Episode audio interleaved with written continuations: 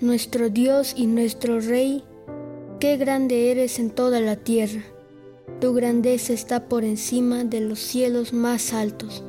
Cuando contemplo el cielo y la luna y las estrellas que tú mismo hiciste, no puedo menos que pensar que somos los mortales para que pienses en nosotros y nos tomes en cuenta.